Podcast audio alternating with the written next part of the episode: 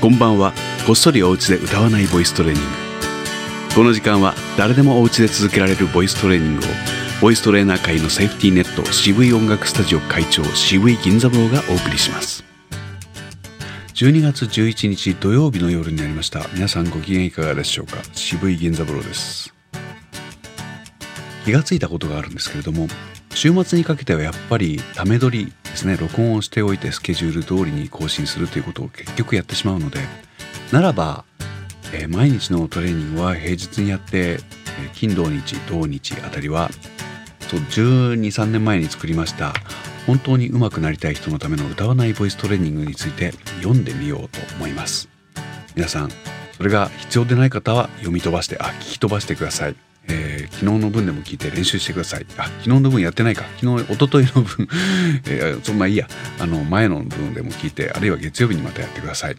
はい。それでは第1章、よくある質問から読んでいきましょう。質問、ボイストレーニングって何ですか？答えですね。ボイストレーニングとはその名の通り声のトレーニングです。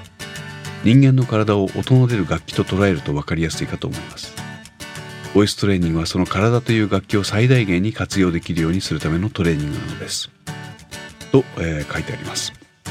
まあそのまますぎるので、えー、これでこのままでもいいとも思うんですけれども、えー、発生する期間というものについての認識が私たちは、え、しなくてもできる人たち健常な人たちはあまり何も考えないで普段過ごしていると思うんですけれどもこれを、えー、例えば楽器音の出る楽器、ね、としての歌と捉えるとかもう一つやっぱりコミュニケーション手段としての声を捉えるかによって、えー、研究の余地があるというか追求の余地が出てくるわけです。えー、何の問題も感じない人にとっては無縁のものですでも例えば声が小さすぎて、えー、届かないとか聞いてもらえないあるいは音程が取れないとか歌歌声にするとどうしても聞きづらい声になってしまうとかものすごく疲れやすいだとか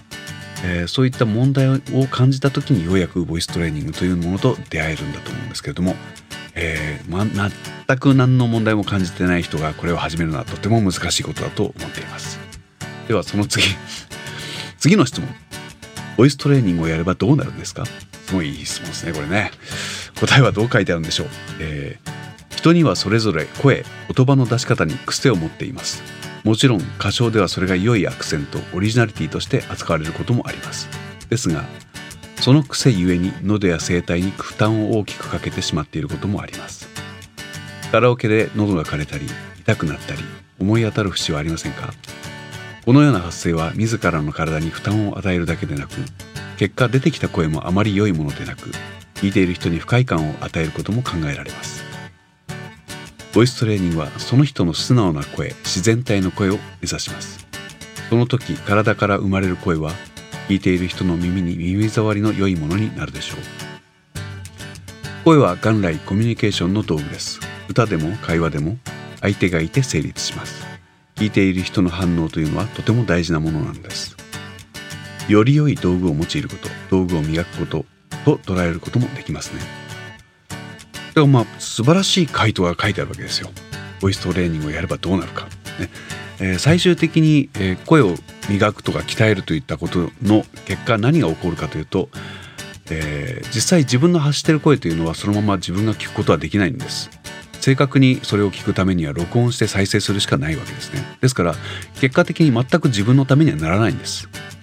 えー、即結果として現れるのは相手の反応聞く人の反応ばかりなんですね。ですから聞く人の印象が良くなるとか聞く人が理解しやすくなるだとか、えー、そういう方面に現れるわけですね。だから、えー、何でしょうね自分だけのものどうしても自己満足に陥りがちなんですね例えば歌は上手くなりたいとか言ってやってくる人は、えー、歌が上手くなった自分に満足するというよりもおそらくはうまいねって言われた、えー、人の反応を気にしてるんだと思います。生まれた言われたじゃない言われるようなんですね言われたいみたいなことだと思うんですけれども、えー、結局、えー、人にしか答えを求められないとなるとあのなかなか結果どこまでやればいいのかわからなかったりするんですけれども、えー、もう一つの、え自信として、え自分が出してて気持ちいいという言い方があります。自分が声を出していることが大変気持ちが良くて満足するというところに行ければその声自体も、えー、その結果自体はそもそも多分おそらく、えー、他人が聞いてもいいものであるっていう言い方ができると思うんで、えー、相手の反応の結果を待つよりも自分の、え自分が出している時実際はわからないものの出している自分の声が気持ちいい出している状態が気持ちいいっていうところへいければえー、一つのボイストレーニングの成果となるわけですね。まあ、えー、こういった話を少しずつ、えー、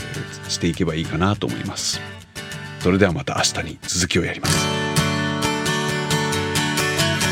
おやすみなさい。